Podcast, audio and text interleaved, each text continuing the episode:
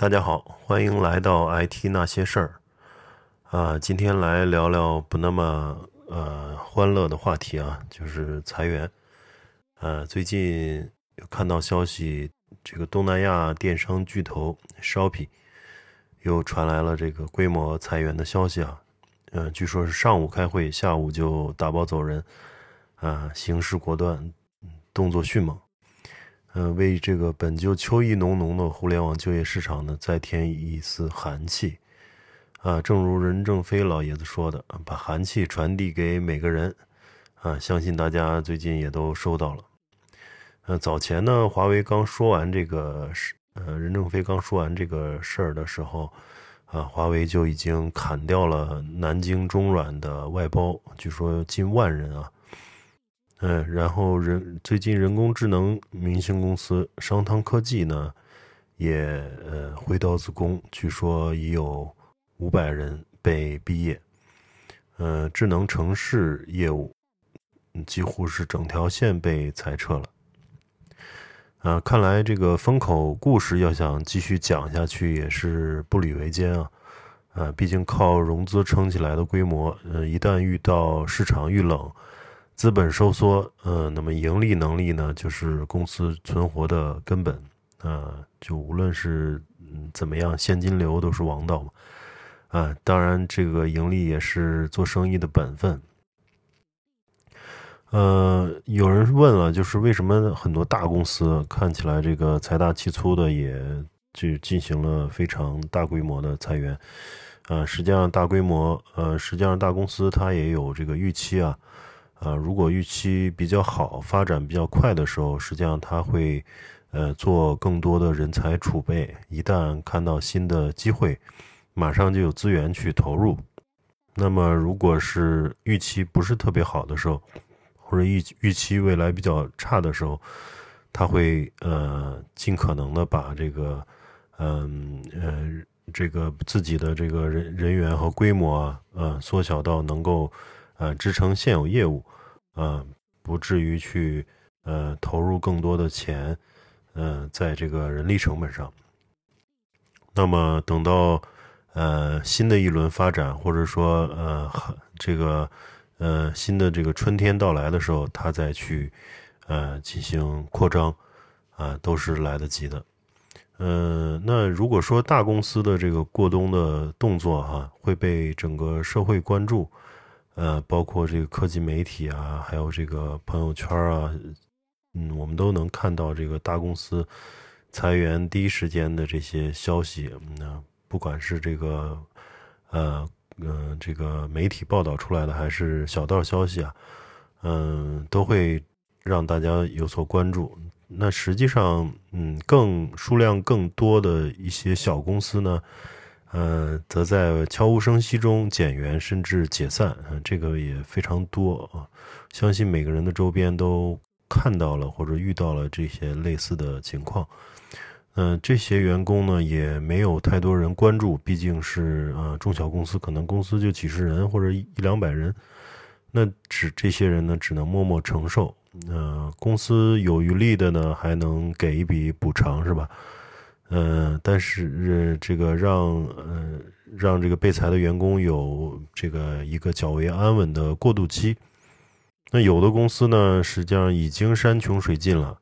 那这老板已经没拿不出多少钱来去补偿了。那即使仲裁，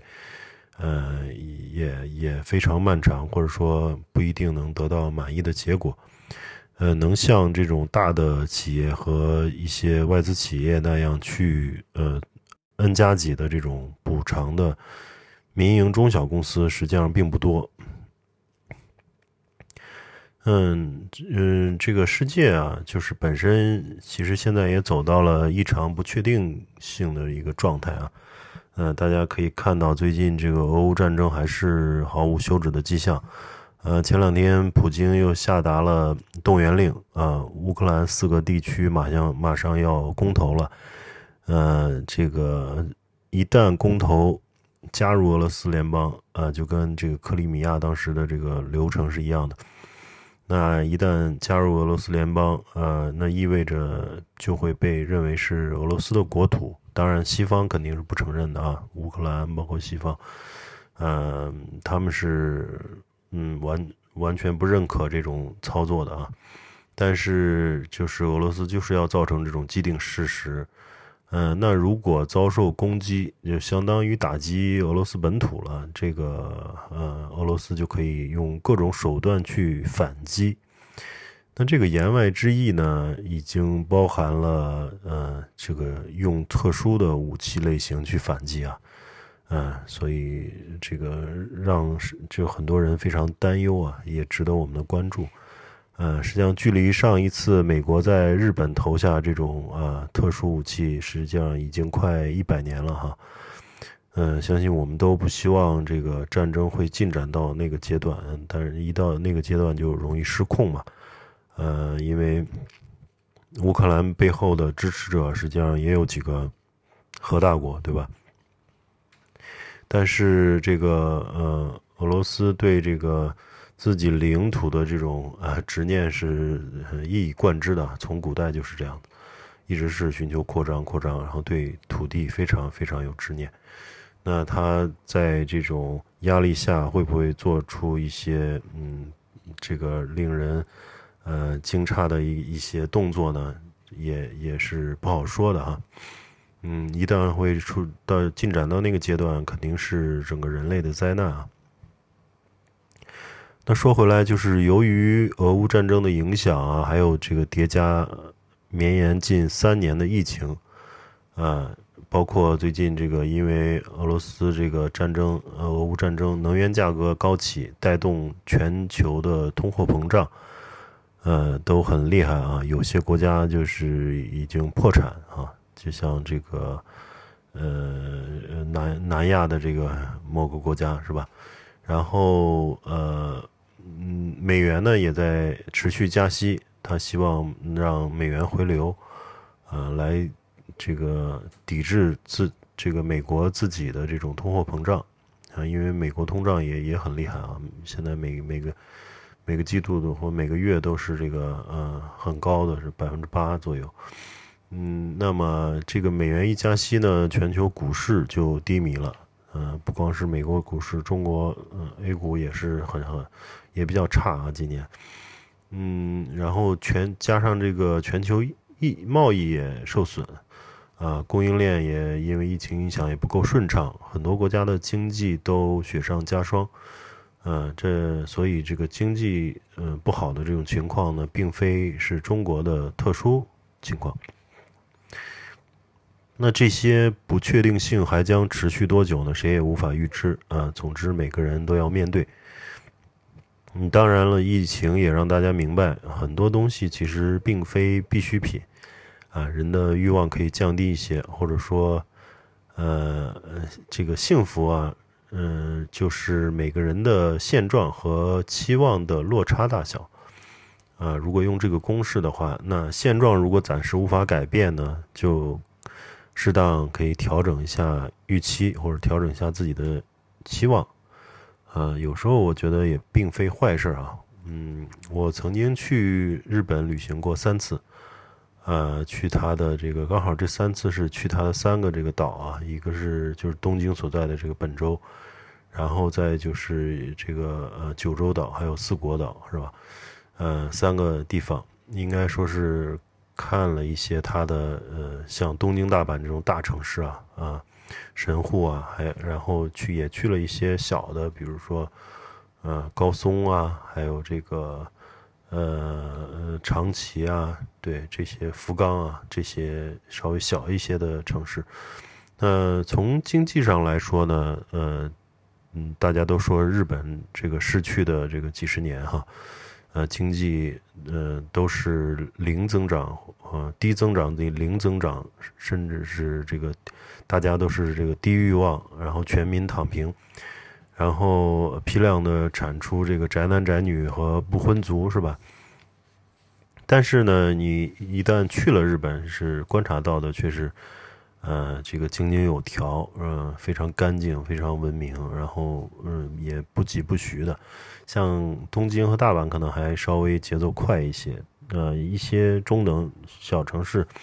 嗯，就是非常非常节奏缓慢，然后让人觉得非常舒服的那种状态。呃，那我们呢，实际上就改开之后啊，经历了这个高速发展期，那也。出现了很多问题啊，比如说这个这大家都很吐槽的这种九九六啊、内卷啊，还有每个人都不断的追求升职加薪啊，甚至现在都在卷小孩了，是吧？都在那个鸡娃。那也是因为呃发展快，然后有大家有机会向上跃迁，嗯，就是你每个人都非常拼，那是因为有嗯能够去。呃，这个多挣钱，或者说，嗯，完成这个升职加薪的这个预期嘛。呃，那如果，嗯，机会变少，呃，放慢角度，呃，放慢脚步啊，更多时间关注生活本身，或者能想想人生意义，呃，再或者就是发展一些业余爱好，其实，呃，也是一件乐事啊。嗯，其实我。我有一个成都的朋友，就前些年，呃，一直执念于买一个大的房子，因为他现在觉得自己的房子不够大，还不到一百平嘛，他就一直对这个一百五左右的，或者说一百七八的这种大的房子特别有执念，就觉得这这这这辈子必须得要住到那种房子里面才能快乐。但是呢，成都的房价其实呃前几年也是一直在涨啊，他也没赶到好的时间节点入手，呃，烦恼了好多年，嗯，但疫情发生的这一这这段时间呢，啊，也经历了一些人，经历一些事儿啊，经历一些感情的一些变化，啊，让他觉得，嗯，这个大房子实际上是根本就是执念啊，它跟幸福也没有太大的。关系，嗯，所以这个放下了，这个放下之后，嗯，心病自然就消除了，也说少了很多烦恼。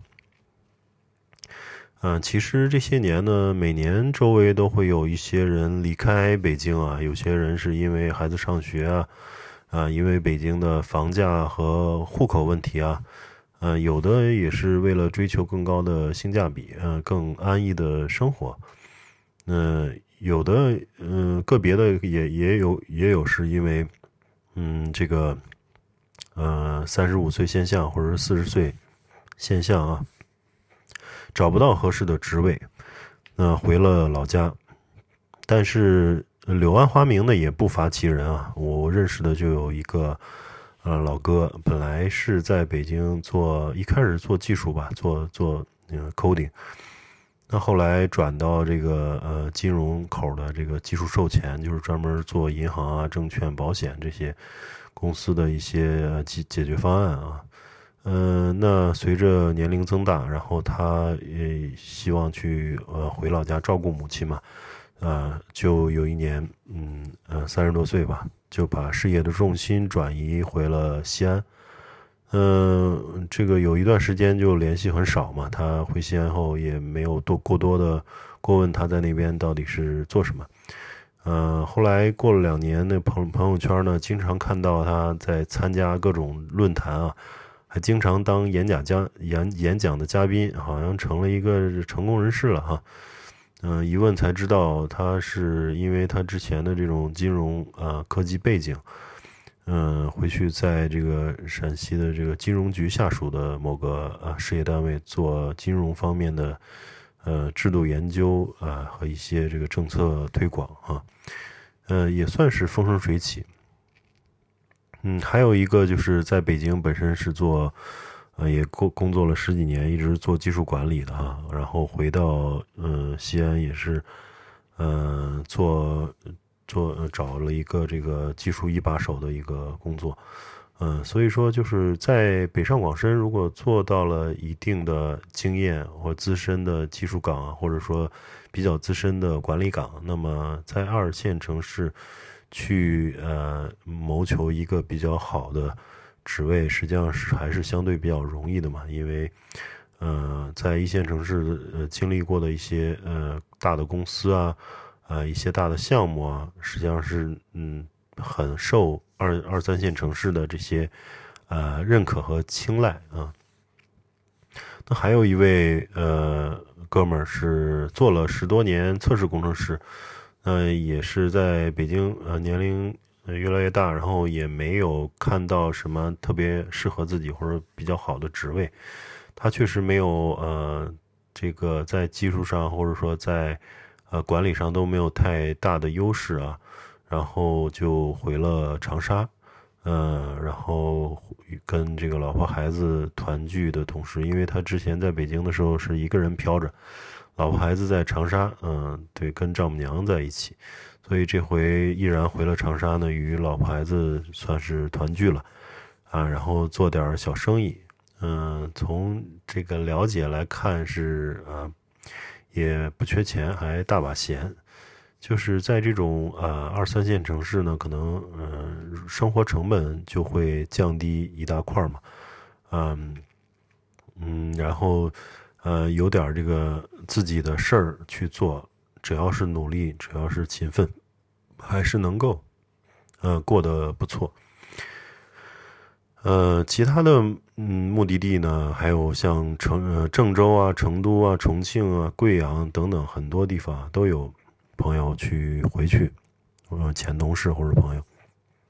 虽然有些地方的这个 IT 产业好像不太发达哈，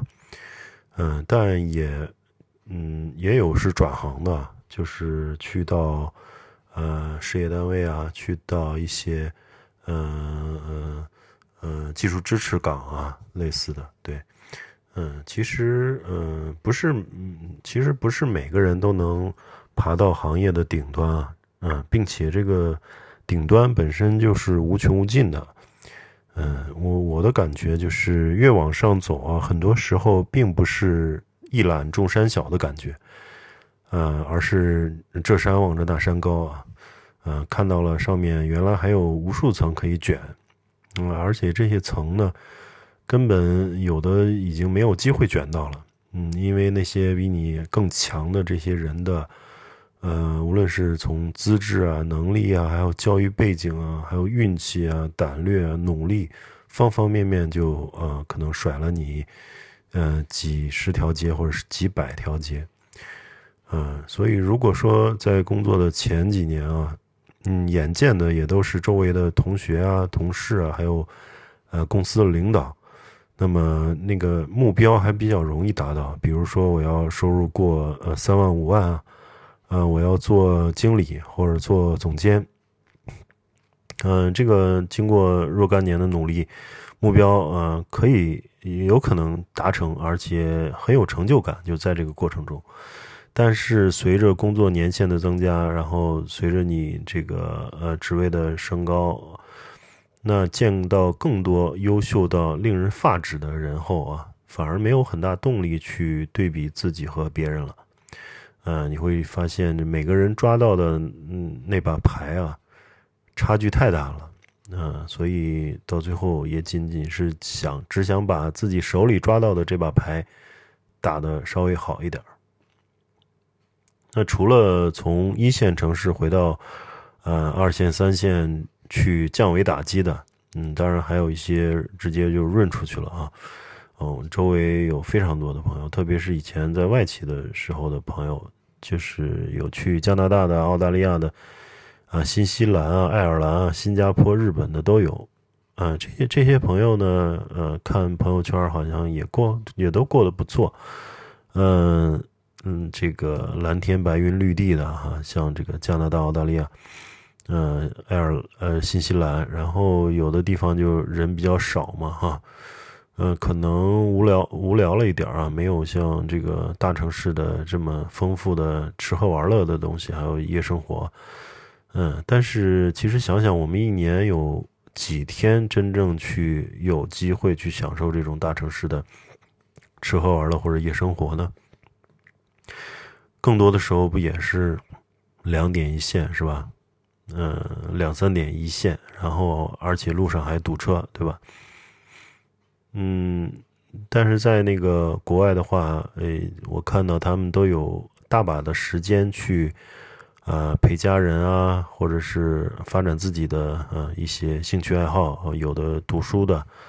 爱读书的可以读那种大部头的啊，大部头的可以呃消磨时间嘛，因为时间大把。呃，有喜欢玩越野的，可以这个在。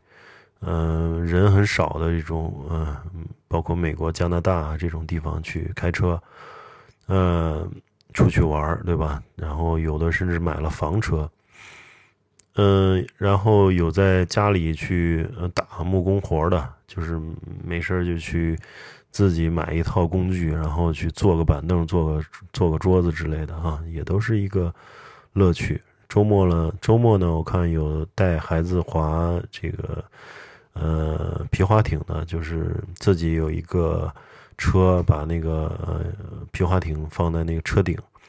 开到那个周边的湖边啊，然后去呃下湖去划皮划艇，也都非常贴近自然，特别呃特别嗯有意思哈。嗯，就感觉是在国外，如果有一份力所能及的工作。呃，也不求升职加薪的话，日子也都过得嗯挺好。嗯，其实嗯这些润出去的，甚至有很多嗯有几位他不是做这个相关的呃 professional 的这种工作啊，有的也是做一些呃比如说装修啊等等这些体力活儿。但是这个国外的发达国家体力活儿也是很。收入很很丰厚的哈，嗯，也都能够去养活家人，而且能过得不错。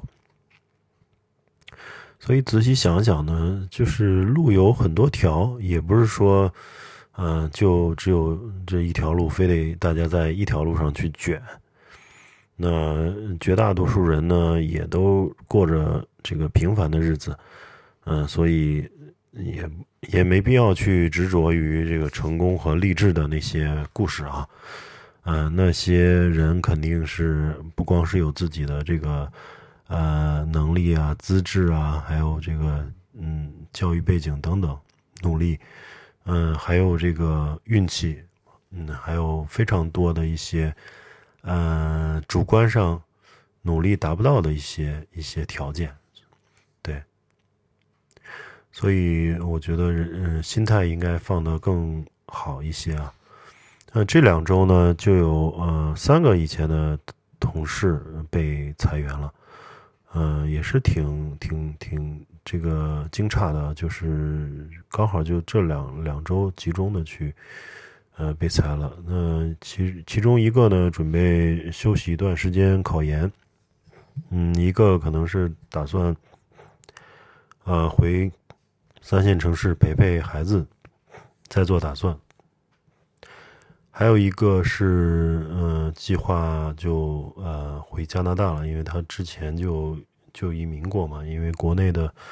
互联网机会比较好，就一直是两地分居状态。他老婆陪着孩子在加拿大，那他这回决定就就去加拿大了。反正，